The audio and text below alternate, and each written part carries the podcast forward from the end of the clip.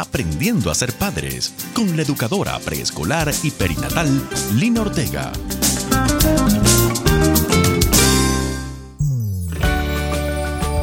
Un abrazo para todos. Les doy la más cordial bienvenida a un nuevo programa de Aprendiendo a ser padres. Es de gran alegría para mí tener la oportunidad de llegar a ustedes y traerles nuevas herramientas que les ayuden en su rol de papá o de mamá. Además de que les aporte para que puedan formar hogares sanos, hogares felices. Soy Lina María Ortega, educadora preescolar, educadora perinatal y dula de parto y posparto. Quédense con nosotros que ya volvemos. Estás escuchando Aprendiendo a ser padres con Lina Ortega. El tema que trataremos hoy es un tema muy controversial en este tiempo sobre todo porque se ha manejado con mucho tabú y ha sido muy aporreado. Muy pocas personas hablan sobre el tema con la debida sabiduría. Hoy yo le pido mucha sabiduría al Espíritu Santo para que las palabras que les hable hoy puedan iluminar el tema de una forma absolutamente respetuosa y amorosa, sin ningún juicio ni señalamiento es que quiero poder hacer conciencia entre los padres de la importancia y lo determinante que es el rol paterno para los niños, comenzando incluso desde que son fecundados, durante toda su crianza y hasta que ellos son adultos. Aunque yo pienso que nuestro rol de padres no termina nunca. Para iniciar el tema de hoy es primordial poder sentar las bases científicas del proceso del cual vamos a hablar. Inicialmente vamos a conocer de cerca cómo sucede la fecundación de un nuevo ser humano. Comencemos entonces. Las células son las pequeñas unidades vivas que componen todo nuestro cuerpo. Casi todas las células de nuestro cuerpo contienen 23 pares de cromosomas. En total son 46 por célula. Solamente hay dos tipos de célula en todo nuestro cuerpo que son diferentes y son los óvulos en la mujer y los espermatozoides en el hombre. Cada una de ellas tiene solamente 23 cromosomas. Veamos entonces cómo ocurre la fecundación. De uno de los ovarios de mamá se ha desprendido un óvulo maduro. Este óvulo fue su aporte clave para la formación de este gran ser que viene de camino. A su vez, papá ha aportado 500 millones de espermatozoides que al entrar en la vagina de mamá emprenden un viaje arduo, una carrera dura, en búsqueda de ese óvulo que fue escogido por Dios. Aunque son varios espermatozoides los que ayudan a abrir camino para lograr que el óvulo sea fecundado, solamente uno será el escogido por Dios entre todos ellos para coronar y penetrar el óvulo. En embarazos múltiples sucede diferente, pero eso no vamos a entrar en tema hoy.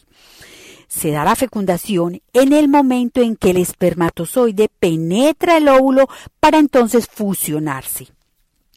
Es en este momento cuando la pared del óvulo se cierra para no permitir la entrada de ningún otro espermatozoide y de que los núcleos de cada una de las células que venían se, se rompen y se forma un solo núcleo, uno nuevo y diferente. Este óvulo y ese espermatozoide escogido por Dios para cumplir la misión de crear ese nuevo ser en el vientre de mamá dejaron ya de ser dos células independientes para convertirse en la primera célula de ese nuevo ser, de ese nuevo bebé. ¿Por qué esa célula es diferente? Porque aunque está formada de las dos células que aportaron papá y mamá, la fusión que se dio entre las dos da como resultado una célula que contiene propia constitución y su propia información. Esta célula ya contiene los 46 cromosomas completos. Solo necesita permanecer por 40 semanas en el vientre de mamá para desarrollarse totalmente. Esta nueva célula es la semilla de ese ser único e irrepetible que Dios planeó y creó para que cumpliese una misión en esta tierra. Esta semilla contiene en ella misma el cuerpo, el alma y el espíritu de ese ser, al que Dios le ha puesto su sello y le ha dado el primer aliento de vida. A mí me encanta, como dice el Salmo 139 en el versículo 16. Me viste antes de que naciera. Cada día de mi vida estaba registrado en tu libro. Cada momento fue diseñado antes de que un solo día pasara.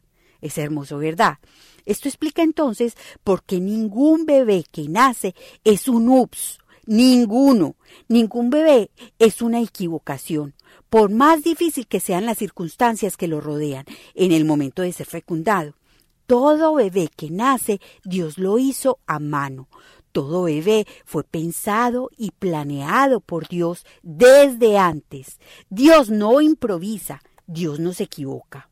No sé qué circunstancias rodearon tu fecundación y tu nacimiento, pero ten la seguridad que tú siempre estuviste en los planes de Dios. Dios te pensó, Dios te planeó, te hizo a mano desde mucho antes de que sucediera tu fecundación. Reflexionen sobre esto mientras escuchamos la siguiente melodía. Antes que yo te formase, yo te separé, te conocí. Antes que vinieras al mundo,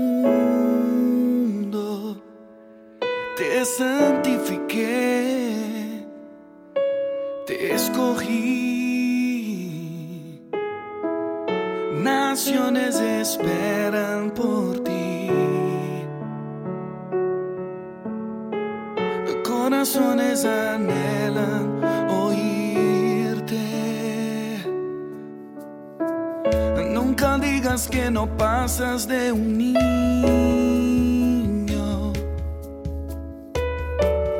Mira con mis ojos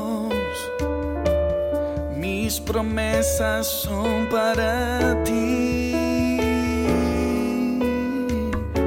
Conozco tus errores y defectos, sé de tus límites y deseos. Aún así te quiero usar. Soy aquel que de la nada hace todo, aquel que va a cambiar el mundo pasado te llevo a mi futuro.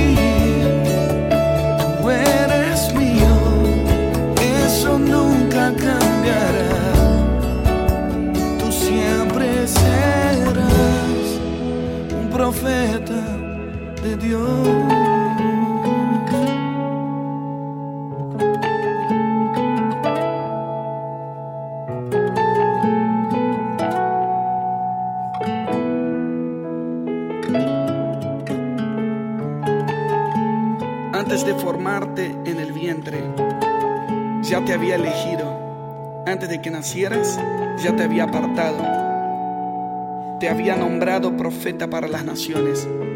Yo le respondí, ah Señor mi Dios, soy muy joven y no sé hablar. Pero el Señor me dijo, no digas soy muy joven, porque vas a ir a donde quiera que yo te envíe y vas a decir todo lo que yo te ordene. No le temas a nadie, que yo estoy contigo para librarte, lo afirma el Señor. Luego extendió el Señor la mano y tocándome la boca me dijo, he puesto en tu boca mis palabras. Mira, hoy te doy autoridad sobre naciones y reinos para arrancar y derribar, para destruir y demoler, para construir y para plantar. Estás escuchando Aprendiendo a ser padres con Lina Ortega. Ahora quiero que veamos cómo se da la identidad sexual del bebé. Los cromosomas que contiene esa nueva célula tienen toda la información genética del bebé, de ese bebé que viene de camino, incluyendo también los cromosomas que darán su sexo. Miren, es que eso ya viene estipulado de fábrica y se desarrolla de la siguiente forma.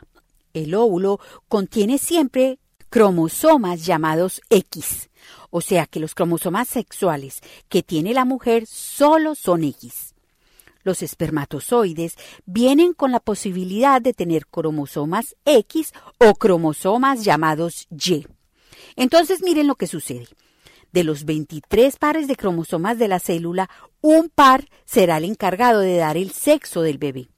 Si el óvulo, que siempre es X, es fertilizado por un espermatozoide con un cromosomas X también, la nueva célula estará compuesta por dos cromosomas X, lo que dará como resultado un bebé de sexo femenino, o sea, una mujer.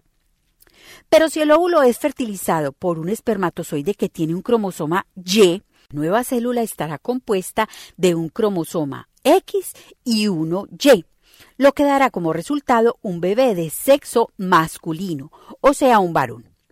Miren, es papá con su espermatozoide quien determina el sexo del nuevo ser. Construyendo una nueva generación. Padres sanos que engendran hijos sanos. Construyendo una nueva generación. Padres sanos que engendran hijos sanos. generación.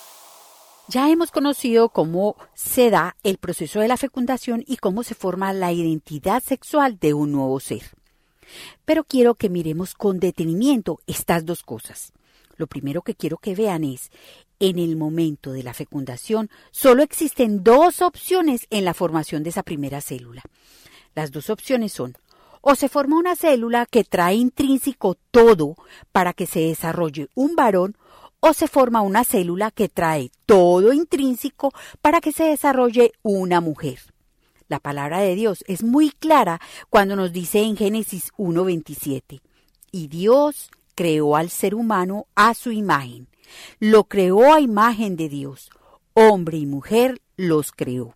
No hay más opciones, se forma un hombre o se forma una mujer. Y miren, está comprobado que todas las características, tanto del cuerpo como del alma y del espíritu de un varón, son propias de él y diferentes a las características de una mujer, las cuales también son propias de ella y diferentes. Tengan la certeza que Dios nunca se equivoca. Todo es hecho a la imagen y semejanza de Dios. Lo otro muy importante que quiero resaltarles es esto. Papá es quien le da la identidad sexual biológica al bebé. Su espermatozoide determina si nacerá un hombre o una mujer. Pero miren, papá no solamente le da la identidad sexual biológica a ese bebé, Papá también es el escogido por Dios para proporcionarle el óptimo desarrollo de la identidad sexual psicológica de ese bebé entre muchísimas otras cosas que el papá aporta y, y que son determinantes para el desarrollo de ese bebé. Papá define la identidad tanto del niño como de la niña. ¿Y saben cómo lo define? Con el amor que él le da. Entiéndase definir como clarificar, como consolidar, como delinear. Hablemos de la identidad sexual y de la identidad de género. Ya hemos visto de la identidad sexual que es la identidad con la que el bebé nace biológicamente. Es la identidad que Dios le dio al bebé cuando lo creó, tanto para su cuerpo como para su alma y para su espíritu, porque somos un uno, un completo. Ahora bien, según la psicología moderna, la identidad de género es aquella con la que la persona se identifica psicológicamente hablando según su percepción subjetiva hacia la identidad sexual. A ver, yo les explico con un ejemplo para que me puedan entender. Lo que está diciendo la psicología es que una persona pudiera haber nacido mujer por ejemplo, pero pudiera no sentirse mujer en su percepción subjetiva de su psiquis, sino sin sentirse hombre. Eso también pudiera ocurrirle a los hombres. Pudo haber nacido varón, una persona, pero en su percepción subjetiva no se siente varón, sino que se siente mujer. Muchos explican que esto sucede porque supuestamente Dios se equivocó, puesto que ellos están seguros que su identidad sexual, la identidad que Dios le dio cuando los creó, no coincide con la identidad que se ha formado en su percepción interior. Sé que me estoy metiendo en aguas muy profundas, pero yo quiero explicarles esto.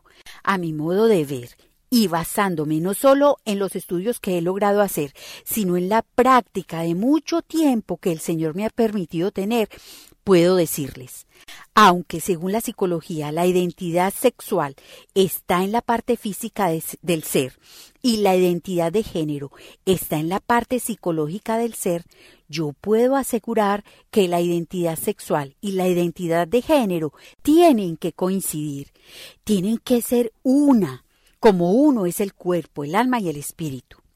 Puedo decir a ciencia cierta que la persona a quien no le coincide su identidad sexual con su identidad de género es que ha vivido una fragmentación de su identidad de género.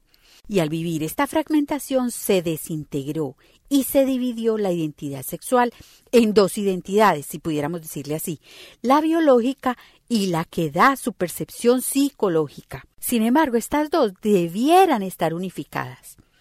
Esta fragmentación o esta no concordancia o esa desunificación de la identidad sexual seguramente le ocurrió durante su crianza, incluyendo el tiempo que estuvo dentro del vientre de mamá. Se dio entonces un desdibujamiento de su identidad sexual. Miren, muchas veces les he dicho a ustedes que papá es determinante en la vida de sus hijos y esta área no es determinante, es trascendental el amor y la ternura que papá entrega a sus hijos, sean varones y niñas, les da la seguridad, les da la protección, la disciplina, esa estructura, esa integridad, ese equilibrio emocional, la autoridad, el compromiso, la responsabilidad, bueno, entre muchas otras cosas que los niños necesitan para poder desarrollarse de forma óptima. Y todas esas cosas papá se las entrega a sus hijos por medio de su carácter, de su forma de ser, su forma de pensar, su forma de actuar, la forma como se relaciona interiormente dentro de su casa o con el exterior, el trato que le da su esposa y el ambiente que él proporciona en ese hogar. Papá define la identidad del niño varón ese niño varón necesita de la sintonía continua con su padre, necesita tener como esa secreta confabulación varonil, si así lo pudiéramos llamar, con papá, para que crezca fortalecido. Y esto, le, y esto lo da es el amor y la admiración que papá logra que el niño sienta por él. Papá define también la identidad de la niña mujer. Esa niña mujer necesita recibir de papá valoración, equilibrio, afirmación y admiración por medio de ese amor, esa ternura para con ella.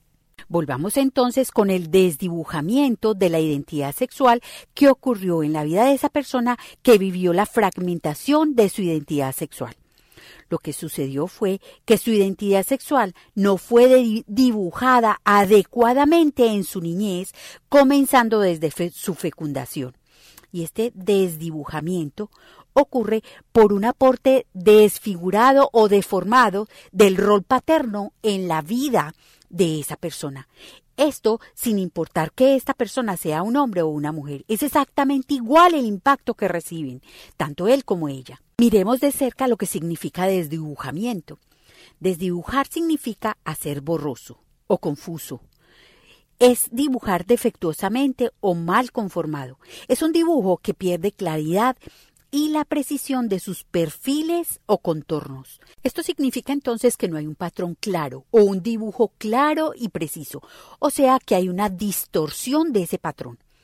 Estamos hablando tanto de un rol paterno deformado, un papá que, realiza su rol paterno de forma desfigurada y que no es acorde a los parámetros que Dios dejó estipulado en su palabra para el rol paterno, como en el desdibujamiento que resulta en la estructura interior del niño o la niña en su identidad sexual, por ese impacto de ese rol paterno desdibujado. Aprovecho la oportunidad aquí para invitar a quienes no oyeron los programas de Volvamos a dibujar la imagen paterna y la importancia de papá y mamá en el hogar que lo busquen y lo escuchen. Los programas se encuentran en las diferentes plataformas de podcast. Búsquenlo como vientre seguro. Sé que esos programas aportarán más a este tema para ustedes. Miren, es que Dios, cuando nos creó, estableció un patrón específico, si lo pudiéramos llamar así, en lo que se refiere al rol paterno y al rol materno dentro de la familia. Uno de los hechos claves que afianza toda esta reflexión la siguiente. ¿Por qué creen ustedes que en este tiempo ha sido tan sencillo, si pudiéramos llamarlo así, que las personas acepten y declaren que sus identidades sexuales no necesariamente coinciden con sus identidades de género? ¿Por qué creen ustedes que se ha aceptado la desunificación de estos dos conceptos cuando, según la creación original de Dios, estos dos conceptos debieran ser un solo concepto, debieran coincidir, debieran estar unificados, debieran estar integrados? Miren que para que se diera esta desunificación del concepto, tuvo que haberse dado primero el desdibujamiento de la imagen paterna en las personas, por el gran vacío que quedó con la ausencia del rol de padre en los hogares que hoy día están viviendo nuestra sociedad en muchos de los hogares. Esta ausencia fue el caldo de cultivo, si lo pudiéramos llamar así, para la fragmentación del concepto de la identidad sexual que Dios había formado desde que la crió es muy importante aclarar algo, que no todas las personas que han carecido de papá necesariamente tienen su identidad sexual fragmentada. Hablemos ahora de la práctica sexual. Una identidad sexual unificada en el cuerpo, el alma y el espíritu de una persona lleva consigo a la práctica heterosexual en la manifestación de su sexualidad. La heterosexualidad es la práctica sexual conforme al diseño original de Dios, desde el principio, desde la creación. Esta es la práctica sexual entre un hombre y una mujer. Sin embargo, la fragmentación de la identidad sexual es la que ha dado lugar a las diferentes prácticas sexuales, las cuales han llamado tipos de identidad de género, tales como el lesbianismo, la bisexualidad, la homosexualidad, el transgénero, la intersexualidad, bueno, entre otros. Este tema realmente de la práctica sexual no lo vamos a tocar hoy. Solamente me interesa mucho que ustedes entiendan la raíz de las manifestaciones. Lo que sí podemos decir es que cada una de esas prácticas son manifestaciones movidas por todas esas situaciones dolorosas que esa persona vivió en su niñez y que están arraigadas en su corazón por el impacto de un rol paterno desdibujado en su vida. Las personas con una identidad sexual desintegrada no eligieron esa desintegración. Bueno, pero la buena noticia que hoy les tengo es que esa identidad sexual desintegrada se puede volver a integrar. Dios hace nueva todas las cosas. Es por eso que yo quiero invitarlos a orar. Porque cuando nos ponemos en sus manos, Él hace grandes transformaciones. Antes que yo te formase yo te separé, te conocí. Señor Jesús, hoy venimos ante tu presencia a hablar contigo de un tema que está sumergido en mucho dolor, en mucha injusticia, en mucha lucha interior, inclusive en mucha vergüenza. Señor, no somos culpables de lo que recibimos producto de las faltas, de las carencias, de las equivocaciones de nuestros padres. Éramos niños y nosotros no tenemos conciencia de eso. Pero sí somos culpables de que nosotros, ya como adultos, no sanemos. Somos culpables si no trabajamos para nuestra sanación. Señor, tú eres el sanador por excelencia. Tú haces todo nuevo. Hoy quiero que mires el corazón de cada uno de nuestros oyentes. Señor, mira el dolor de su corazón. Tal vez muchos de ellos tienen una estructura, una identidad sexual desdibujada. Mira lo que fue dibujado en su estructura interior en cuanto a la vida sexual, en cuanto a su sexualidad. Señor, sana el dolor, sana el dolor interno que cada uno de ellos tiene, que pueda haber en el corazón de cada uno. Delinea, Señor, adecuadamente todo lo que no tiene un dibujo claro. Trabaja con cada vida, Señor trabaja con un delineamiento claro de su identidad sexual y un delineamiento adecuado del rol paterno tanto en hombres como mujeres. Solo eso les permitirá ser los papás y las mamás que sus hijos necesitan. Señor, saca todo dolor, yo te lo pido, mi Jesús. Saca todo lo que tiene ese corazón y que pueda ser un corazón nuevo, mi Señor. Te lo pido en el dulce nombre de Jesús. Amén te olvides que yo estoy en ti y bástate mi gracia, bástate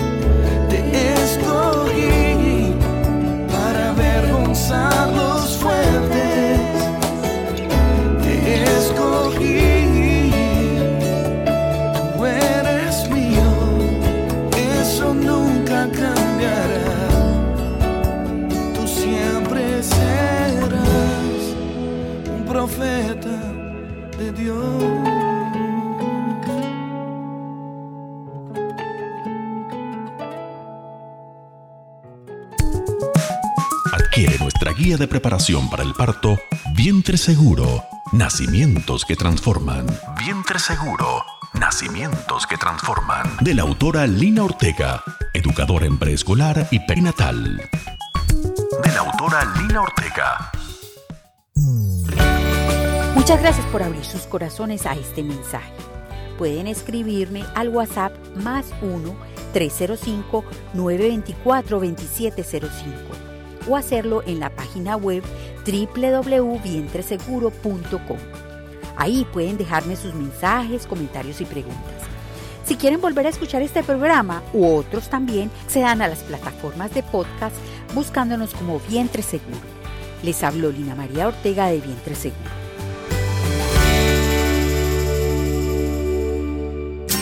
Aprendiendo a ser padres con la educadora preescolar y perinatal Lina Ortega.